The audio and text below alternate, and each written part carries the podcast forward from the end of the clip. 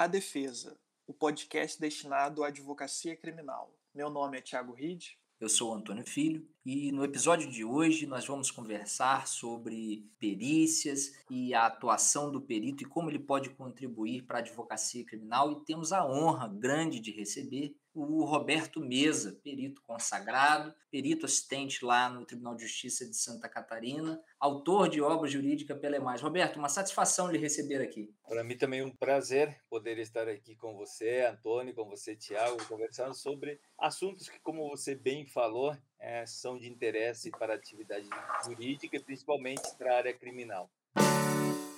Auri Lopes Júnior, fazendo referência ao grande processualista Rui Cunha Martins, na obra O Ponto Cego do Direito, afirma que o ponto cego do direito é o evidente, porque ele cega os sentidos e tem alto grau de alucinação. O evidente cega, pois não nos permite ver, é simulacro de autorreferencialidade e se basta por si só. Ainda Auri diz: erroneamente, somos levados a crer que o evidente dispensa a prova, afinal, é evidente. E Auri conclui que aí está o perigo, o desamor ao contraditório. E Canotilho, prefaciando a obra de Rui Cunha Martins, que o Auri cita, diz que o ponto cego do direito é o privilégio de quem vê. Em crimes filmados, com prova técnica por vezes produzida sem cautela, especialmente com a cadeia de custódia, surge no processo penal o evidente, que pode levar à condenação de alguém que não cometeu infração ou até mesmo agravar injustamente a responsabilidade penal de quem praticou uma infração mais branda.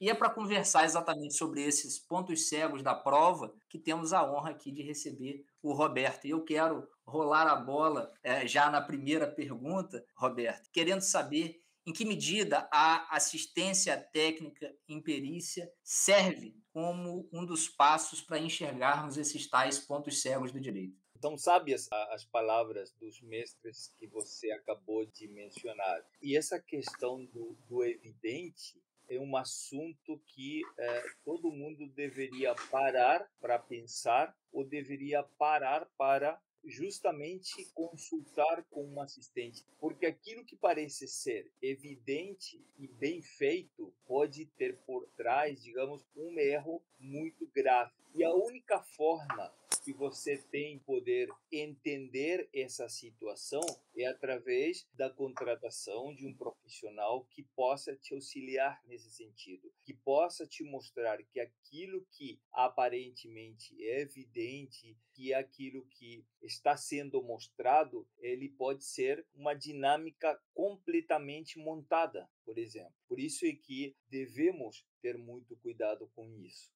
Uh, devemos analisar minuciosamente cada parte daquele eh, quebra-cabeças. E, e, o assistente técnico é uma peça fundamental. Ele não é a única peça, ele é uma das peças, obviamente, junto com o advogado criminalista, nesse caso, para debater ali eh, sobre, sobre essa questão e para que eh, o assistente técnico não só encontre aqueles pontos cegos, sino também, ou, se a gente quiser falar em outros termos, as debilidades e as fraquezas de uma denúncia, ou em outro, em outro patamar, digamos, o ponto mais forte que aquela denúncia tem, para saber e para que vocês estejam justamente preparados para enfrentar aquilo. Então, numa denúncia, o, o, o Ministério Público se baseia em determinados elementos probatórios e coloca dessa forma, remeter-se ao laudo pericial tal. Agora, será que aquele laudo pericial reúne as características que fazem dele um documento forte e o suficientemente sustentado como para realmente dar força àquele parágrafo daquela denúncia? Então, é essa, acredito, que a função que hoje tem o assistente técnico dentro de uma investigação criminal clareia o que está na penumbra do ponto cego, Sim. mas também tra traz luz aquilo que já está sendo visto e organiza melhor a compreensão sobre esses elementos. Né? Há muitos mitos que giram em torno da advocacia criminal. Um que me chama muita atenção é o que diz que ao advogado basta conhecer o direito. Hoje em dia, o advogado tem que ter ao seu lado um apoio multidisciplinar exatamente para é, alcançar esses objetivos que estamos conversando aqui. Eu queria que você falasse aos nossos ouvintes qual foi o caso mais marcante que você já ajudou a solucionar. Olha, da mesma forma que para um advogado, acredito que não basta conhecer só de direito, para um perito também não basta que ele conheça só de criminalística. A nossa formação em criminalística, por exemplo, na Argentina, onde existe uma faculdade de criminalística, onde ela é um curso superior, eh, temos formação em várias áreas temos formação em direito, obviamente que não jamais poderíamos comparar ao conhecimento que vocês advogados têm, porém a gente precisa ter ali uma base. Agora, aqueles casos que de alguma forma têm algum tipo de impacto, que eu acredito que vão marcar a minha carreira, são aqueles casos onde existe muito, uma injustiça muito evidente continuando usando é, é, o termo evidente, onde existe uma montagem por parte dos representantes do Estado para que, ou seja, comprada uma história que não foi daquela forma. Então, 80% dos meus casos tem a ver justamente com isso, com a possibilidade de demonstrar que aquilo que está sendo dito, que aquilo que está sendo aparentemente provado e evidente, aconteceu de uma forma diferente. Há um tempo atrás, aqui no interior de Santa Catarina, eu fui contratado por um advogado criminalista, onde seu cliente estava sendo acusado de uma troca de tiros com a polícia. Né? E nessa troca de tiros, a polícia argumentou que o primeiro em disparar justamente era é, o, esse, esse nosso cliente, e como prova disso estava apresentando, por exemplo, fotografias do veículo onde estava o nosso cliente atirando contra os policiais. Então, houve ali, depois de uma pré-análise, vários elementos que me chamaram a atenção e que não batiam com a dinâmica dos fatos narrada pelos policiais. Então, eu solicitei que seja feita uma nova perícia. Dessa vez, eu é, faria uh, o exame do veículo, justamente para analisar o ponto crucial, o, o, ponto fundamental, que era aquela entrada, aquele dano no vidro da janela da, daquele veículo. E a resposta, obviamente, foi surpreendente, porque todos os indícios demonstravam uma dinâmica completamente diferente. Aquele tiro, aquele disparo tinha sido justamente de fora para dentro do, do, do veículo, considerando o ângulo de trajetória, aquele projétil é, considerando que a porta estava fechada, deveria ter impactado em algum lugar dentro do, do veículo e não tinha nenhuma marca de impacto. Na balança que foi encontrada, não tinha nenhuma digital do nosso cliente, tinha digitais, porém não eram deles. Aí eu abri, obviamente, o interrogante e o questionamento de que por que não foi confrontado isso com algum dos policiais, para ver se a gente não tinha uma, uma, uma surpresa a, a, ali atrás. E assim, é um sinúmero de, de, de, fatos. Ali a gente trabalhou com, vi, com imagens de vídeos onde mostrava que no momento da abordagem policial, o vidro estava baixo, né? Então, no percorrer, no decorrer de 50 metros, a pessoa que estava dentro não poderia ter levantado, justamente com vários policiais atirando atrás. Enfim, foi um caso que não, não, não sei se me marcou, mas que me comoveu muito, porque era uma pessoa que já tinha passagem, que aparentemente estava tentando mudar a sua vida, que tinha um emprego, é, que tinha assim várias demonstrações de que estava preparado e estava sendo já ressocializado, já estava é, participando da vida em sociedade como qualquer um de, de nós, digamos. Então, poder demonstrar isso, poder demonstrar que foi toda uma armação, de que foi uma montagem, que todo aquele cenário não era real, para mim foi realmente satisfatório. Então, cada caso que envolve algum tipo de injustiça, poder colaborar, poder aportar, é, nesse caso, para mim é muito satisfatório e, e, e ao mesmo tempo marcante também. É interessante, né, como as caminhadas se cruzam da advocacia criminal, da criminalística, porque é isso também que muito nos anima, né, saber que de alguma forma, ainda que naquele né, micromundo que está ali à nossa disposição, podemos contribuir de algum, de algum jeito para minorar as injustiças. E também chama a atenção, na tônica toda do nosso papo, o fato de que a importância dessa intervenção para trazer uma nova paisagem probatória para casos como esse, principalmente porque, por mais que não haja uma hierarquia das provas, por mais que a, a, a prova técnica não tenha, do ponto de vista legal, um peso superior às demais provas, porque o juiz as avaliará conforme a persuasão racional, mas a gente sabe que do ponto de vista prático, persuasivo, o magistrado, evidentemente, olhando o laudo, por exemplo, que indique que os tiros vieram de dentro para fora, é evidente que esse laudo persuade, ainda mais somado, certamente, a, te, a depoimentos de agentes, em tese da lei, que secundariam e que estavam ali amparados por isso. Daí a importância da, da intervenção do assistente técnico, que é o único que vai ter olhos para enxergar isso. Né? Jamais alguém só com formação jurídica conseguiria enxergar tantos detalhes assim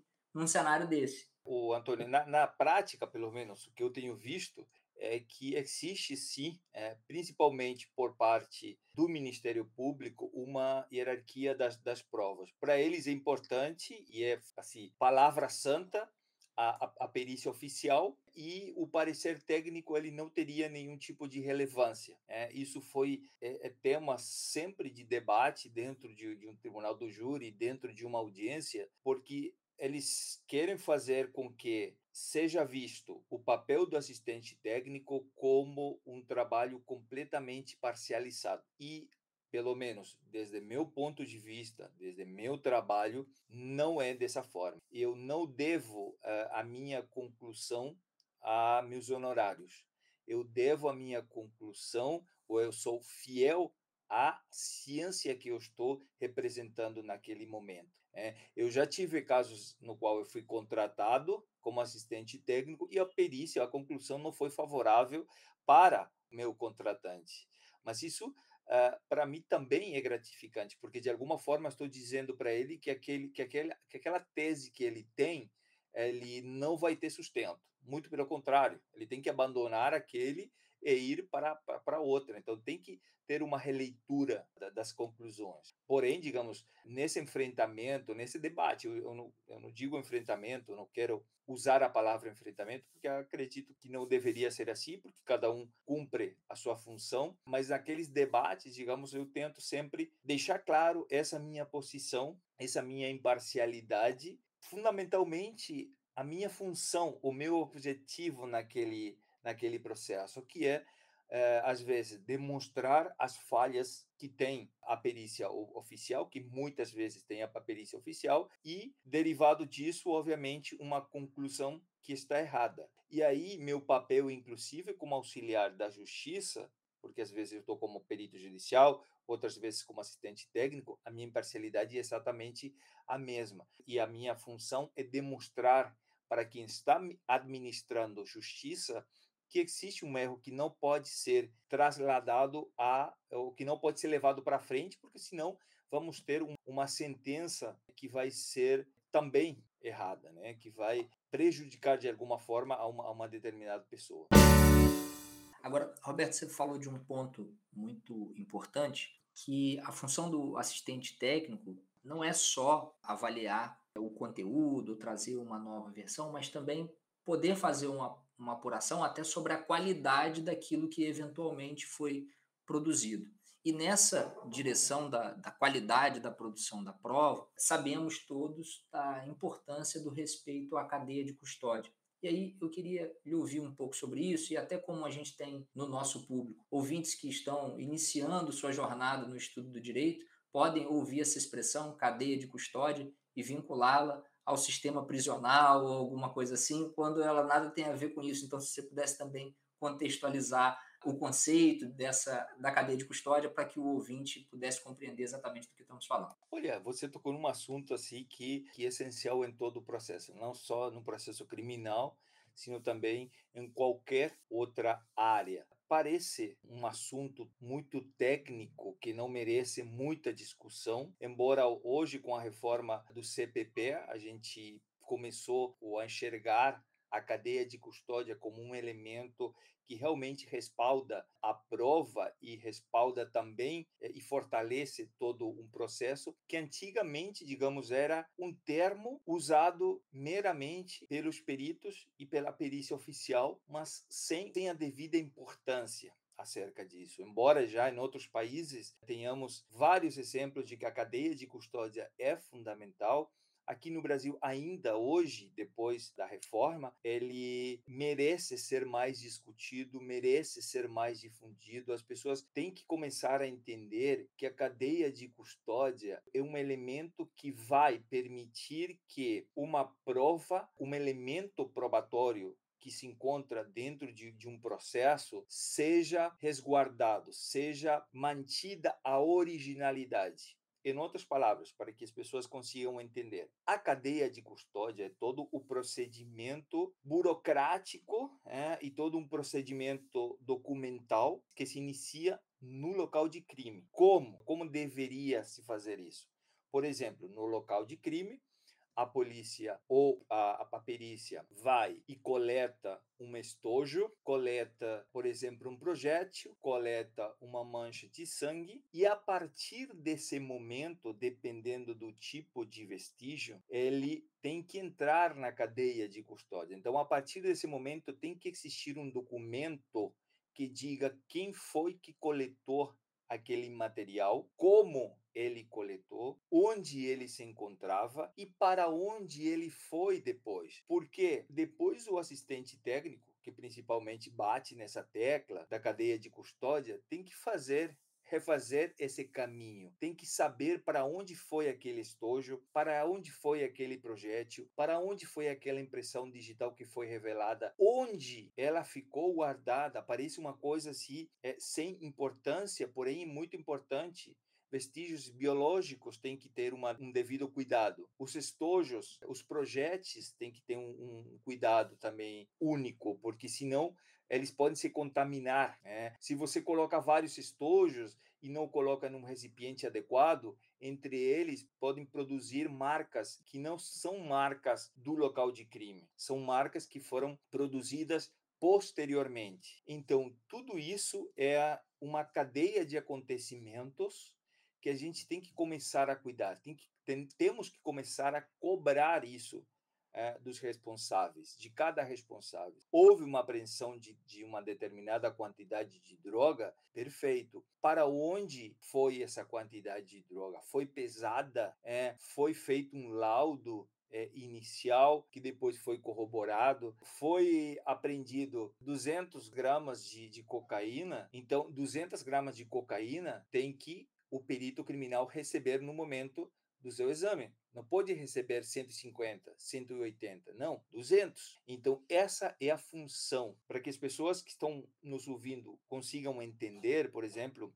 quando não existe uma cadeia de uma devida cadeia de custódia, quer dizer, uma devida documentação do vestígio, desde quando ele saiu do local até a chegada do perito, eu não tenho como corroborar isso aí. Então, a minha resposta, se você é, me contratar, eu vou dizer para você, olha, Antônio, olha, Tiago, eu não sei se aquele projétil que deu positivo naquela perícia realmente é o mesmo projétil que foi coletado no local de crime. Por quê? Porque eu não sei como ele chegou. Eu não sei se esse que foi lacrado naquele momento é o mesmo que está aqui agora com o, o perito. Mas essa também é a função do perito criminal ele não poderia, em tese, fazer a sua perícia com base em um vestígio que ele não sabe de onde veio, né? qual que é a origem daquele vestígio. Então, parecem coisas assim minúsculas, sem importância, mas que, se formos pensar além dessa superficialidade, você vai ver que isso tem um peso muito grande dentro de, de, de, uma investigação. E isso é que é, a, a gente tem que começar a, a, falar um pouco mais. É, parece que apesar da, do estudo da cadeia de custódia dessa preocupação se é algo já consagrado no meio da criminalística, como foi, como foi demorado para que isso expressamente passasse a constar na nossa legislação processual, ela ainda é tido como algo assim muito moderno, estranho, né? Recentemente a gente atuou num caso em que um perito oficial reclamou e se negou, enfim, a responder os quesitos até que fosse enviado para ele o vídeo original, a mídia original do vídeo, que era exatamente o que precisava ter ocorrido desde o início mas quer dizer, na ideia de que o cachimbo deixa a boca torta, parece que a prática já era tão comum de, uhum. de fazer as coisas sem grande rigor, com algo que é para ser eminentemente técnico, meticuloso, que é tudo que se espera da atuação pericial, que o que deveria ser o padrão desde sempre passa a ser algo muito estranho, muito incomum, e chama atenção como algo muito diferente ou muito rigoroso e, uhum. e formalista, né? Eu, quando cheguei no Brasil há 15 anos atrás e comecei já a falar de cadeia de custódia, eu era olhado como se estivesse falando de uma coisa que só os peritos conhecíamos que não tinha importância. E até hoje em dia, digamos, quando eu apresento uma, uma perícia na qual eu questiono a cadeia de custódia, me nego a refazer uma, uma perícia por causa disso, às vezes sou visto como alguém que está querendo atrapalhar tão somente no, no, processo e não por isso, é, não por causa disso eu desisto justamente porque meu objetivo ali é demonstrar que se você não tem um documento que respalde a cadeia de custódia, você está com a, uma chance muito elevada de concluir de forma errada. Aproveitando o tópico sobre a cadeia de custódia, eu fiquei com, curioso com duas coisas. Vou fazer duas perguntas em uma só, uma só oportunidade. Você, na atuação de assistente, lida muito naturalmente com laudos já produzidos pela perícia oficial. Pelo menos na sua atuação, você tem verificado mais erros de premissa, erros na análise da coisa, ou erros de conclusão? O que, é mais comum você? E segundo, você tem conhecimento de alguma experiência de algum outro país bem sucedida sobre essa questão pericial? Que, como destacamos, né, apenas recentemente ganhou esse destaque no Código de Processo Penal, essa preocupação com a cadeia de custódia? Então, vamos lá. Duas perguntas muito, muito, muito boas, na realidade. Eu sempre digo para os advogados que quando vocês tem um processo onde tem laudo pericial, sempre tem que duvidar das conclusões. Porque justamente a partir desse momento você vai poder é, contraditar isso, você vai poder abrir a possibilidade de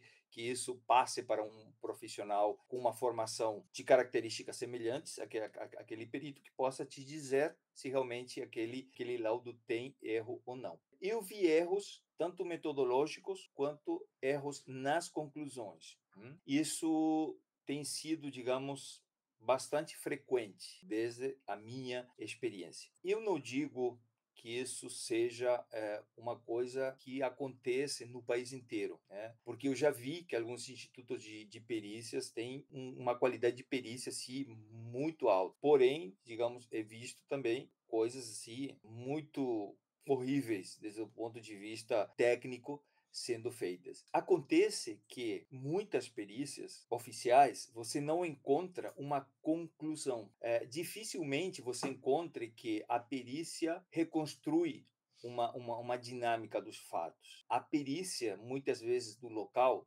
ela se limita a levantar informações técnicas do local, mas não a concluir acerca disso, a não fazer uma leitura apropriada dos elementos que foram encontrados no local. Então ali você já tem uma falha, porque não é meramente descritiva. Você tem que chegar a uma conclusão, porque a conclusão aquilo que vai realmente ajudar é, ou, ou, melhorar o panorama, ou clarear a situação dentro de, de um processo. E isso eu, eu não tenho visto, ou poucas vezes eu tenho visto que eles fazem um levantamento, fazem uma leitura, uma interpretação e uma conclusão, a não ser que depois, lá na frente, seja solicitado através de um quesito, aí sim eles vão lá e fazem isso, sendo que já no início deveria ser feito. E todo o tempo que passa, digamos, da investigação criminal é terrível, é contra producente para uma investigação, porque a, a gente tem que se colocar é, por momentos na situação do perito criminal. O perito criminal aqui no Brasil é uma figura que tem um, um volume de trabalho muito alto. Então ele faz o levantamento do seu do seu caso hoje, mas nem sempre ele amanhã vai fazer seu laudo. Né? Ele vai deixar passar um tempo, ele vai ser intimado, é, não porque ele queira, sino porque depois desse caso ele teve 10. E não existe 10 equipes para fazer isso. Existe uma durante um plantão para atender uma, uma, uma, uma cidade ou um bairro daquele de São Paulo ou de cidades é, que são populosas, e isso não é humanamente impossível. Então imagina depois ele de três, quatro meses ter que sentar com aquele caso, onde ele já esqueceu, onde passaram 10 casos 20 casos na frente e ele aí vai sentar para escrever seu, seu laudo, para formatar seu laudo.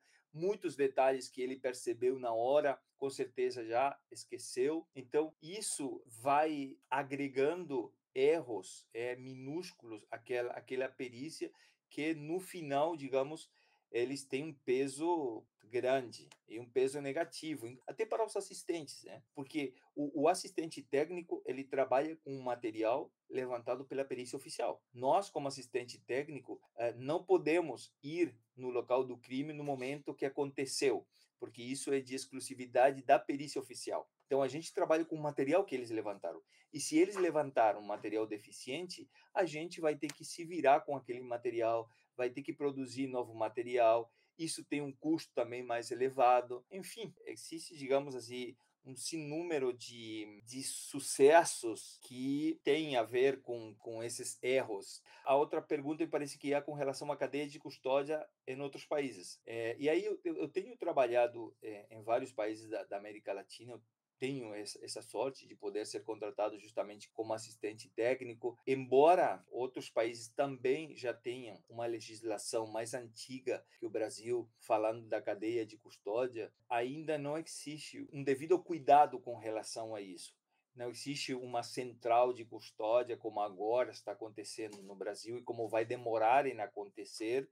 É, às vezes o que a gente acredita que seja uma, uma central de custódia, como como a gente vê nos seriados e filmes americanos, é, aqueles galpões cheios de, de vestígios, é, onde o perito vai lá com um número de, de processo que já está catalogado, vai lá, retira e já pode fazer a sua perícia. Isso ainda a gente está longe. E a América Latina, na realidade, está longe ainda disso, porque acredito que mais casos deveriam ser anulados por causa da cadeia de custódia para que o Estado também tenha um pouco mais de compromisso e leve mais a sério essa, essa questão da cadeia de custódia.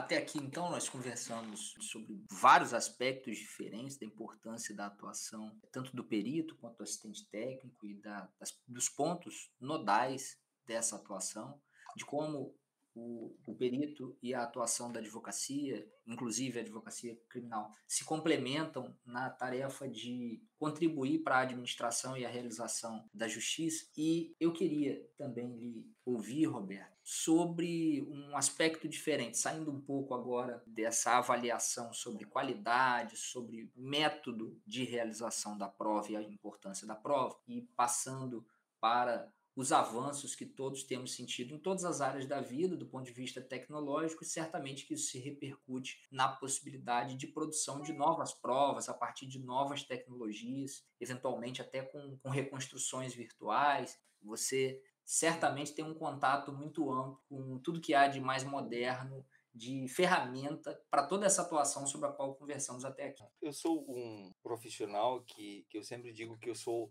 amante da tecnologia. Então, eu é, inicialmente não questiono a tecnologia, eu vou e entro de cabeça. E depois que eu conheço um pouco mais a ferramenta, é onde eu, se tiver um questionamento, eu faço, se não, continuo usando sem, sem, sem parar, digamos. Agora, a, a criminalística, ela é uma ciência muito dinâmica. Embora as, os métodos sejam, alguns deles, muito antigos, né, toda a parte de tecnologia que veio justamente para auxiliar a criminalística, ela atualizou muito o, o, o trabalho do, do, perito. A minha formação vem dos anos 90 é, e 2000 na universidade, e na época não se falava da tecnologia que hoje existe é, para auxiliar o, o trabalho do, do perito. E com relação à reconstrução virtual, é uma das ferramentas, digamos, que veio com mais força e que está tendo muito mais impacto que qualquer outra. Antes da reconstrução virtual, a gente falava de infografia forense, que até hoje a gente usa, que é a mescla ou a mistura do ambiente real com algum avatar, é, com, com, alguma, com alguma simulação em 3D fixa, digamos. A gente vai ter uma fotografia, uma imagem, que, como todos nós sabemos, uma imagem, obviamente, fala mais que mil palavras e tem um impacto cognitivo dentro de, de um processo grandíssimo, enorme. Né? E se saímos dessa infografia forense e fomos para a reconstrução virtual, temos um grande avanço, porque aqui já não temos uma imagem estática, aqui já temos uma sequência dinâmica. Então, como pode ser isso aproveitado pela, pela criminalística e pelo direito? Porque justamente permite que você mostre e apresente para os jurados, para o julgador, a dinâmica de como aconteceram os fatos, baseado em elementos técnicos, porque a reconstrução virtual não é uma simples animação. Uh, isso é uma diferença que a gente tem que fazer. Você pode contratar um designer gráfico, pode, pode contratar, mas saiba que ele vai fazer uma animação daquilo que você está pedindo que seja feito. Uma reconstrução virtual é uma coisa completamente diferente, um elemento probatório completamente muito mais é, sustentado, porque ele está justamente baseado nos elementos que estão dentro do, do, do processo. Então, por exemplo, se eu vou animar a velocidade de um veículo em, uma, em um cenário de um acidente de trânsito, é porque antes eu já fiz os cálculos. Né? Então, esses cálculos determinaram que a velocidade era de 100 km por hora. Então, eu tenho a possibilidade de levar essa informação para dentro de um software que vai me animar aquele veículo da mesma forma. E, assim, e um software de reconstrução virtual, forense principalmente, ele tem variáveis e tem informação técnica específica, diferente de um software livre, né, que também faz um, um, trabalho muito bom, porém, digamos, tem algumas limitantes. Né? Então, por exemplo, a gente usa aqui no escritório o software que é o Faro 3D Zoom que é o mesmo, o mesmo software que ocupa, por exemplo, o FBI, o Serviço Secreto, a Polícia Rodoviária Federal, em alguns casos, e a Polícia Federal também, em alguns casos. Né?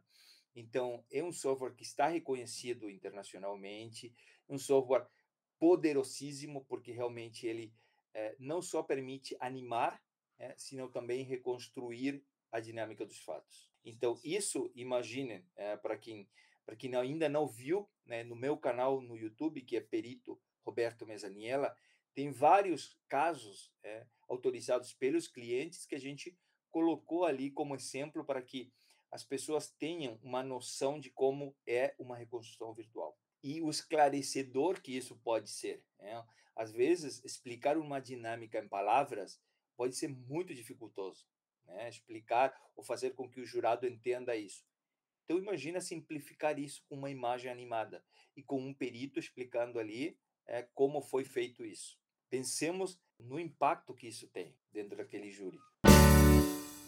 Estou falando aqui, Roberto, como que é, é interessante ouvir você falar, você passa muita segurança, você passa muita credibilidade e vou, vou confessar para você, já ampliou minha visão sobre sobre o processo só nesse papo nosso aqui. Eu tenho certeza que também vai ajudar os nossos nossos Sim, ouvintes. Que bom, que bom. Esse, esse isso isso é, me cheia assim, de, de, de, alegria, né? Porque é, eu sou um, uma pessoa que é, primeiro ama aquilo que faz, né? Então, quanto mais pessoas souberem é, acerca das possibilidades e, e, e, essa questão de desmistificar também, ah, não, não posso contratar um assistente técnico porque é uma coisa que eu não vou conseguir pagar nunca. Na realidade, não. Consulta primeiro, né? É, faz um orçamento com, com um assistente técnico que você vai ver aí a partir desse momento se realmente você consegue ou não contratar um, é, não só pensando no, no valor econômico, é, senão no aporte que ele é, vai te dar, é, no, valor que ele tem. Na conversa de hoje, então, ficou muito claro a importância da perícia, tanto como uma atuação complementar e talvez tão importante quanto do advogado no processo, seja para esclarecer, seja para enxergar o que a princípio não pode ser visto, seja para confrontar. De qualquer lado, a perícia é essencial em qualquer processo que deixa vestígio. E, Roberto, onde que as pessoas podem te encontrar, fazer contato com você? Olha, nós estamos em todas as redes sociais, tanto no Instagram é, como arroba Perito Judicial Florianópolis, como no YouTube, que eu acabei de, de falar, que é Perito Roberto Mesaniela, a gente está no LinkedIn, a gente está no Facebook também, que é Perito é, Roberto Mesaniela, enfim, é, é fácil, você só colocar no meu, o, meu nome no Google que vai aparecer algum contato. Né? A afirmação diamante da tecnologia não era brincadeira, né? Você está em todas as redes sociais. Né? Não é mesmo, não é mesmo. Você vai me encontrar de alguma forma, você vai me encontrar, algum canal de comunicação você vai encontrar, alguém da minha equipe vai te responder em algum momento. Muito bacana. A gente quer agradecer muito, eh, estamos muito satisfeitos com o conteúdo do papo. É evidente que não esperávamos menos desse papo, mas eu confesso que fiquei positivamente surpreso com tudo que a gente pôde conversar aqui. Não tinha a pretensão de, com as nossas perguntas, cavar respostas tão bacanas e tão esclarecedoras. Assim, por mais que eh, a gente conforme né, uma opinião eh, prévia de que, da importância da perícia, de tudo mais, mas ouvir você tratando de forma técnica e com os exemplos que você deu, com as referências que você fez sobre casos em que já atuou e, e, genericamente o que, que faz diferença, né? O olhar do, do perito é sem dúvida um olhar diferente para aquele mesmo documento que a gente lê, por mais que o advogado criminal às vezes queira se arvorar nessa área que não é a nossa e para a qual nós não temos formação, por mais que muitas vezes é, é óbvio que quando a gente para para olhar um laudo e tudo, a gente faz ali apreciações, seguramente há técnicas uhum. sobre, sobre ele, e às vezes, ah, isso aqui podia ter sido feito de forma diferente, tudo, e por vezes podemos, fazendo um gancho com aquilo que conversei lá no início, podemos ficar cegos pela aparência de evidente, por achar que está muito óbvia aquela conclusão a que, sem o conhecimento técnico necessário, a gente chegou numa análise ali leiga da atividade pericial, que envolve, por trás daquela resposta aos quesitos, por trás daquelas indicações, uma ciência efetiva com todo o rigor que as ciências envolvem e que, por isso, só o óculos de quem consegue enxergar aquilo que está por trás do que se lê é que consegue entregar adequadamente aquela realidade que está posta naquele documento. Isso, e, e, e pensemos também diferente. É, pensemos quem é o destinatário da, daquela prova, quem é o destinatário daquele, daquela tese de vocês como advogado, né? Então, é, eu sempre digo, não é a mesma coisa que, uma, que um advogado fale sobre prova pericial de que um perito fale acerca da prova pericial. É o, o impacto é, é, diferente, porque você está diante de alguém que conhece o outro lado, é, que sabe, embora eu nunca trabalhei como perito criminal, eu sei, eu conheço de perto, eu investigo, eu, eu tenho contato, eu sei da realidade deles. É?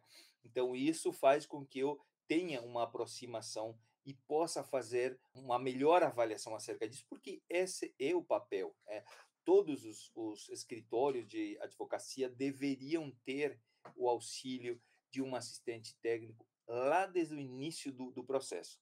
É, eu tenho trabalhado com vários advogados do Brasil, inclusive hoje com, com, a tecnologia também, já à distância, você não precisa que seu perito esteja ali no momento que o cliente chega no teu escritório. Abre ali uma tela, coloca teu perito ali, que ele escute a, a, a, a reunião, e depois você tem um papo mais é, privado com ele, é porque é ele que vai te poder orientar acerca do, da, da questão probatória. Né? Então, desde o início, essa, essa é meu melhor, é, a minha melhor dica, digamos. Não tenha medo. É, o, o, o, assistente técnico não é o concorrente é, do advogado. Muito pelo contrário, é um profissional que vai assim lado a lado e que juntos vão contribuir brilha um, brilha o outro. É, não é que o brilho de um vai opacar o outro. Não, muito pelo contrário, os dois. Né?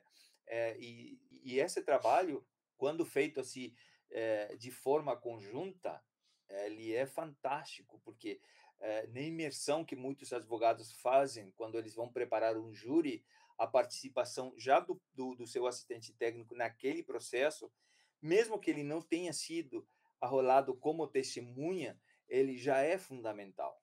Né? A gente está fazendo isso agora com, a, com o caso da Bot Kiss, por exemplo. Né? Então, a gente está preparando o júri para é, agora o, o primeiro de, de dezembro. Então, dessa forma, deveriam ser não só os júris, senão todo caso que chegue no, no escritório, porque você, como advogado, está oferecendo um valor a mais também, um diferencial a seu cliente. E é a possibilidade, para usar aqui uma, uma expressão do, do grande Alexandre, é a possibilidade de aumentar esse poder de captura psicológica do julgador, seja ele o jurado, seja o magistrado, com um argumento técnico, com algo que pode ser racionalmente demonstrado, ou seja, não só refutar por refutar, mas explicar por que razão que se chegou àquela indicação. Foi com certeza um papo muito proveitoso.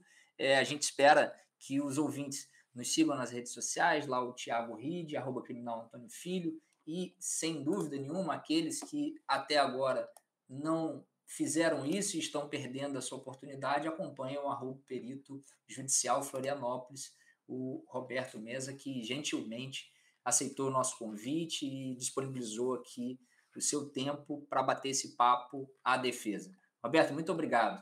Eu que agradeço o convite. Sabe que estou ali à disposição, é, às vezes que você quiser bater um papo sobre, sobre criminalística.